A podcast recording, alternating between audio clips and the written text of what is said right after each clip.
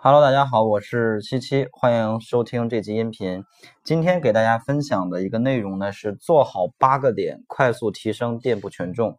呃，在收听视频的同时呢，如果大家想跟更多的淘宝掌柜交流、学习、分享的话，请一定要加入我们的 QQ 群，群号是六幺八六三五幺。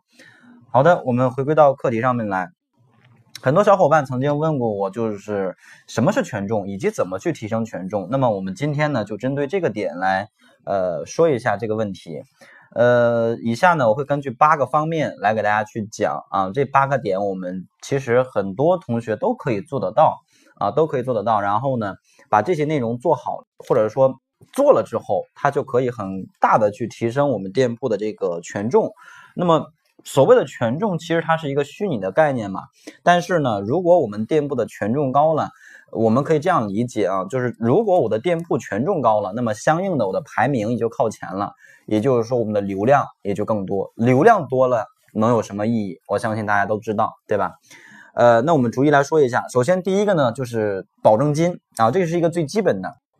很多同学在开店的时候呢，也会比较纠结，说我到底要不要交保证金呀？但是呢，现在淘宝来说，绝大多数的店铺都必须要交保证金。然后保证金只不过是有一个一千跟三十的这样的两两种方式，这两种方式呢，交哪一个都可以，因为它的性质是一样的啊。一千块钱是押金，然后三十块钱的是年费，就是三十块钱的那种是每年交三十，而一千的这种呢，是一千块钱压到里边。呃，你什么时候不做淘宝了？什么时候能退出来？那么对于这个消保金呢，是必须要交的。当然有一些特殊的类目呢，可能这个保证金要更更高一些。比如说像三 C 的类目，然后它的保证金可能是一万元。这第一个点，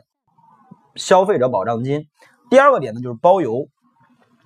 很多同学曾经就是比较顾虑这个点，就是哎，我的产品到底要不要运费？实际上我的供应商那边是不包邮的。那我这边到底要不要设置包邮呢？这边我建议大家尽量把自己的产品都设置为包邮的产品，因为大家会发现，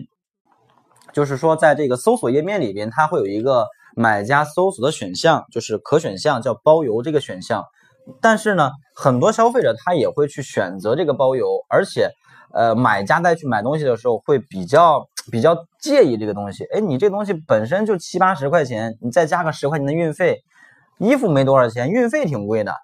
但实际上呢，如果我把设置的这个价格给它搞成九十块钱包邮，很多消费者他就感觉没有什么了。所以实际上呢，我们尽量去把自己的产品设置为是一个包邮的产品。当然呢，不是说所有的东西我都去设置包邮，比如说像一些特殊的产品，比如像一些大件的家具啊，对吧？这些东西可能呃不太适合包邮，所以呢。呃，对于对于一些低端、中低端价位的产品来说，我们尽量去设置为包邮的这样的一个价格，而且呢，可以给到消费者一种这种更好的转化率。第三呢，就是要设置放心淘啊，放心淘是在我们的商家保障里边可以去设置的一种呃，类似于呃一种保险的这样的一个服务啊，一种保险的服务。当然还有一个就是质量。质量保证险啊，第三点跟第四点一块儿说，就是放心淘跟质量保证险这两个东西呢，实际上都是有点类似于像呃保险一样，因为有一些产品呢，呃，它属于是那种产生售后问题说不清的那种产品。举一个例子，比如说像买了一双皮鞋，对吧？那买家买回去这双皮鞋之后穿了，比如说穿了二十天，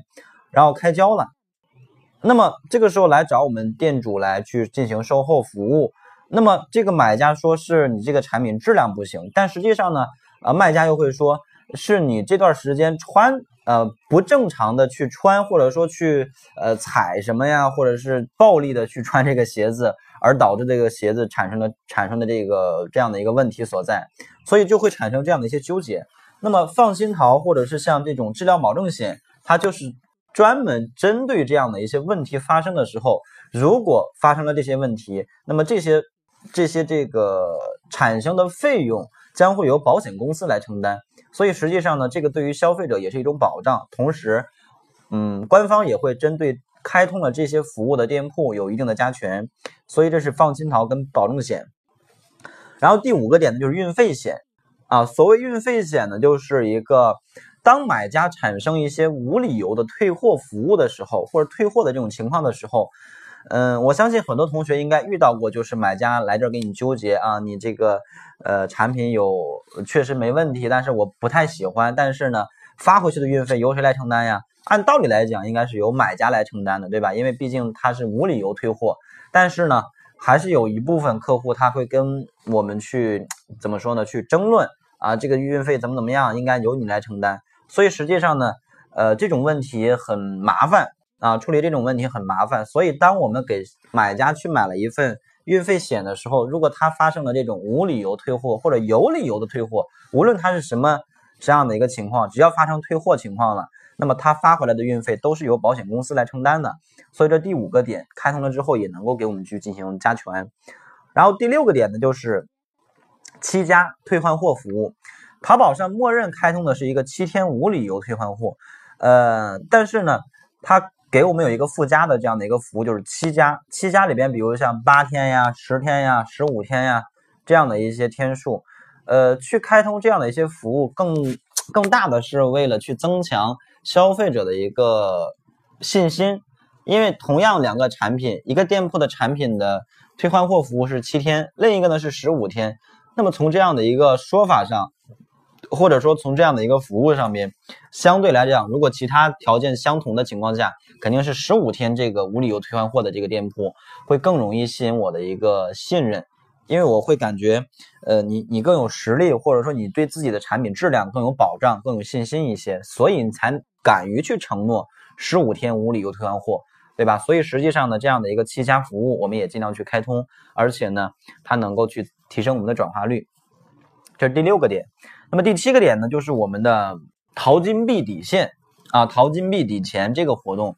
呃，也尽量去开通一下。为什么呢？因为我们在去设置了这个淘金币抵钱之后，那么消费者账户上面的一些淘金币再去买我们的产品的时候，就可以当钱来花了，就可以抵成现金去使用了。所以实际上呢，呃，这个服务它是有一定的加权的，而且。有一部分同学曾经问过，说我赚了这些淘金币也没什么用啊。实际上有很大的作用，因为呃最近一段时间淘宝的这个淘金币抵钱改版之后呢，它推出了一个新的功能，叫金币换流量。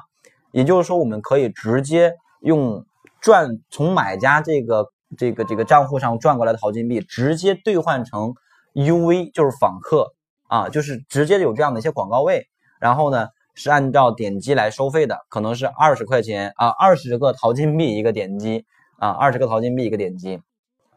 所以实际上呢，嗯，淘金币抵钱的活动啊，也尽量去开通。这第七个，那么最后一个就是橱窗推荐了啊。橱窗推荐它分为普通橱窗位和精品橱窗位。呃，精品橱窗位的话，它是根据我们店铺的一个交易额的高低啊，包括普通橱窗位的个数，同样啊，都是。根据我们这个呃店铺交易额的一个多少而去呃而去裁定的，所以实际上呢，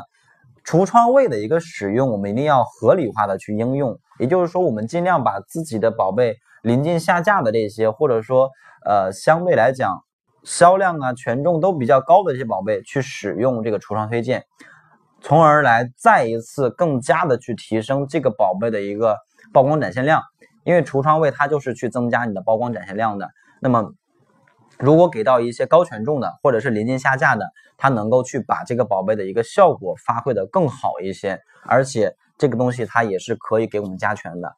啊。所以这是八个方面，我们最后来总结一下，分别是消费者保障金、包邮、放心淘、质量保证险、运费险、七家服务、淘金币抵钱和橱窗推荐。那么这些东西其实。呃，没有什么难度，基本上大多数的消费者，呃，大多数的买啊卖家朋友都可以去开通，而且呢，开通了这些东西之后，可以立刻给我们店铺去提升这个权重，权重提升了，那流量自然而然也就提升了，对吧？希望大家呢能够听完这个音频之后，尝试着去呃开通一下这样的一些服务。OK，呃，收听完这个音频之后呢，可以把这个音频点击右上角转发到你自己的微信朋友圈。然后添加我的微信号码幺六零七三三八九八七，呃，我会送给大家一份二十一天打造赚钱网店的一个精密的计划。OK，那这集音频就到这里了。